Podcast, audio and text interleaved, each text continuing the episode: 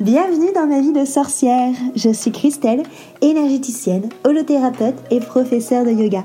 Mon but est de vulgariser, rendre simple et accessible le développement personnel, la magie et le mieux-être naturel. Parfois seule ou accompagnée, je m'engage à te faire voyager dans des podcasts authentiques et frais, plein d'astuces pour vivre ta vie de sorcière et de sorcier moderne petite page de pub avant de commencer notre sujet magique du jour. Si tu veux que je te guide à trouver vraiment qui tu es et surtout à construire la vie dont tu as vraiment envie, une vie qui est alignée avec toi, je t'invite à cliquer sur le lien, le lien qu'il y a dans la petite description pour avoir ta consultation gratuite avec moi de 30 minutes. Comme ça, on va pouvoir papoter et on va pouvoir voir quel outil magique justement je peux prendre pour venir t'aider et te guider. Je te dis à très vite dans un rendez-vous. En attendant, on passe à notre sujet magique du jour. Hello, hello, bonjour à tous. Je suis Christelle de ma vie de sorcière et je suis ravie de te retrouver aujourd'hui de nouveau pour un nouvel épisode de mon podcast Ma vie de sorcière autour de mon chaudron magique. Aujourd'hui j'ai envie tout simplement de parler avec toi cœur ouvert de plusieurs choses qui me trotte dans la tête de plusieurs choses, plusieurs pensées, plusieurs réflexions euh, que j'ai et que j'ai envie de partager avec toi, sorcière, avec la communauté. Euh, j'ai été sur, euh, sur Paris ce week-end pour un anniversaire d'une de mes copines. Et je prends très rarement le train, hein, il faut le savoir. Et le train a heurté un animal en, plein, en, plein, en pleine route, quoi. Donc euh, il y a eu un bruit assez affolant et le train s'est arrêté. Euh, et en fait, je me suis mise, moi, à pleurer parce que euh, j'étais touchée de cet animal qui n'avait rien demandé et qui s'est mangé ce train en, en pleine face. J'ai trouvé ça extrêmement injuste que qu'on ait modifié et qu'on ait investi son espace euh, naturel pour pouvoir circuler. Euh, surtout qu'en effet, il y a, enfin, quand je regardais par la fenêtre dans le train, il y avait plein de, plein de bambis, comme je les appelle. J'en ai vu beaucoup et, euh, et, c'est vrai qu'ils étaient autour pour manger et je trouve ça injuste en fait que qu'on en ait heurté un par mes gardes. Mais en fait, au-delà du fait que ça m'a vraiment touchée pour cet animal et que j'ai trouvé ça injuste et que j'ai vraiment été prise de, tristesse, autre chose qui pour le coup m'a mise en colère, c'est le fait de me rendre compte que les autres humains autour de moi, en fait, on n'avait rien à, secouer, quoi. Euh, si ce qui les a embêtés, c'est bah, quand le chauffeur leur a dit qu'il fallait que le mécano passe et qu'on ne savait pas quand est-ce qu'on allait repartir. Ça, ça les a embêtés. Et moi, je me suis dit, mais putain, il y a une vie en fait qui vient de, mourir euh, par accident. Je veux dire, là, on parle pas d'un suicide. On parle de quelqu'un qui, enfin, ça, voilà, les, les bambis se mettent pas sur les rails euh, en attendant que le train passe. Hein, euh. donc, et en fait, ça, ça me, ça me scotche en fait. je sais que j'en ai déjà parlé sur Instagram, mais ça me scotche. Comment est-ce que l'homme arrive à se dédoubler du vivant?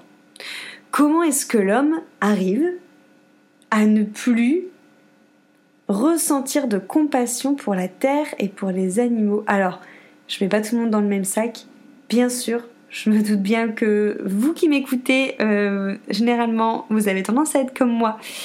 Du coup, euh, voilà, je sais que, vous n'êtes pas les personnes qui, quelque part, devraient le plus écouter ce podcast je dis pas que vous ne devriez pas l'écouter, mais je sais que ce que je veux dire ici, ça va résonner et qu'au final, les personnes bah, qui en ont rien à foutre de la terre et des animaux, ils écoutent pas ma vie de sorcière, c'est sûr, parce que c'est pas aligné avec eux. Mais bref.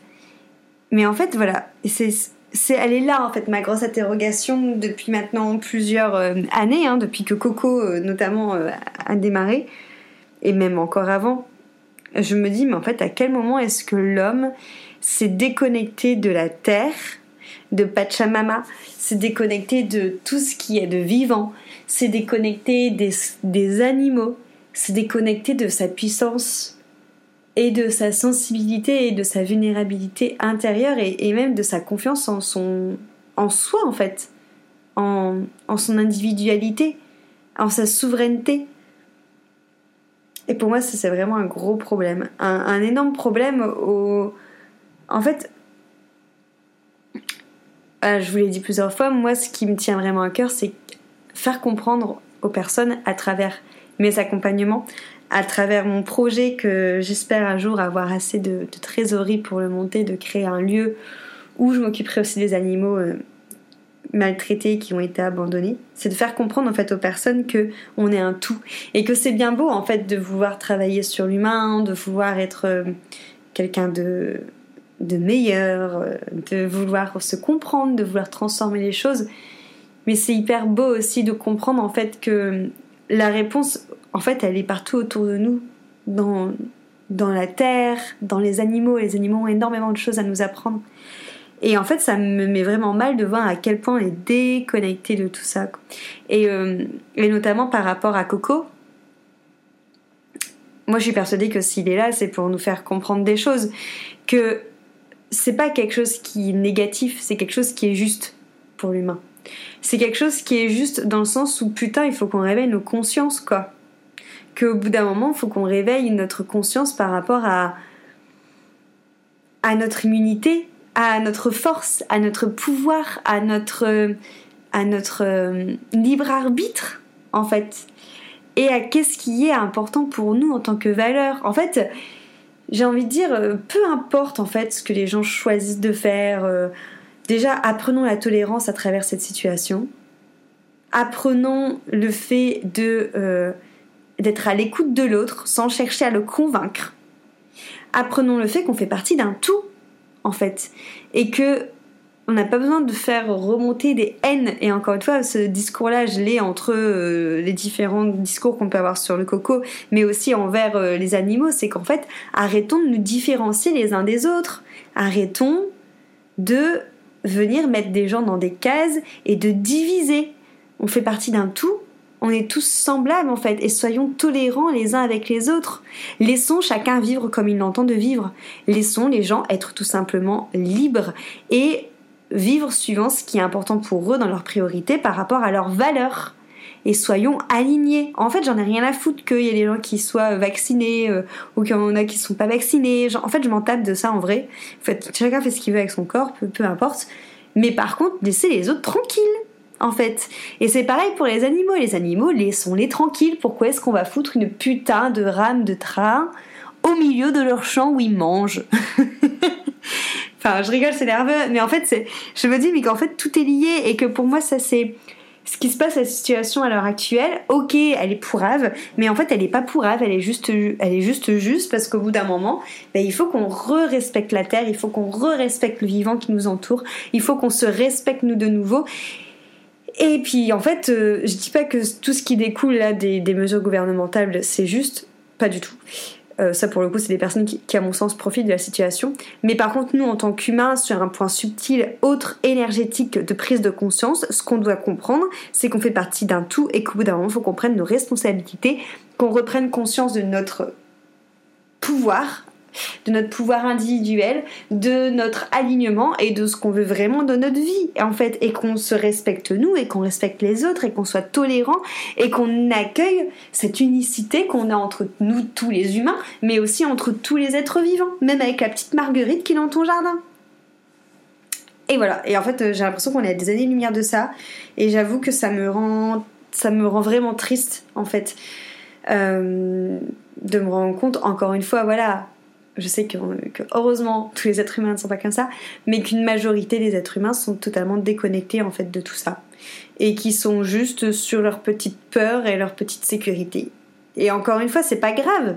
S'ils l'assument et que c'est dans leur valeur, tu vois, si par exemple tu me dis que toi ta valeur principale c'est euh, la sécurité financière et d'avoir une bonne santé et que ta croyance par avoir une bonne santé c'est de faire euh, ce que le gouvernement te dit et eh ben ok, grand bien te fasse, tu vois, c'est ok parce que tu l'assumes, tu prends tes responsabilités.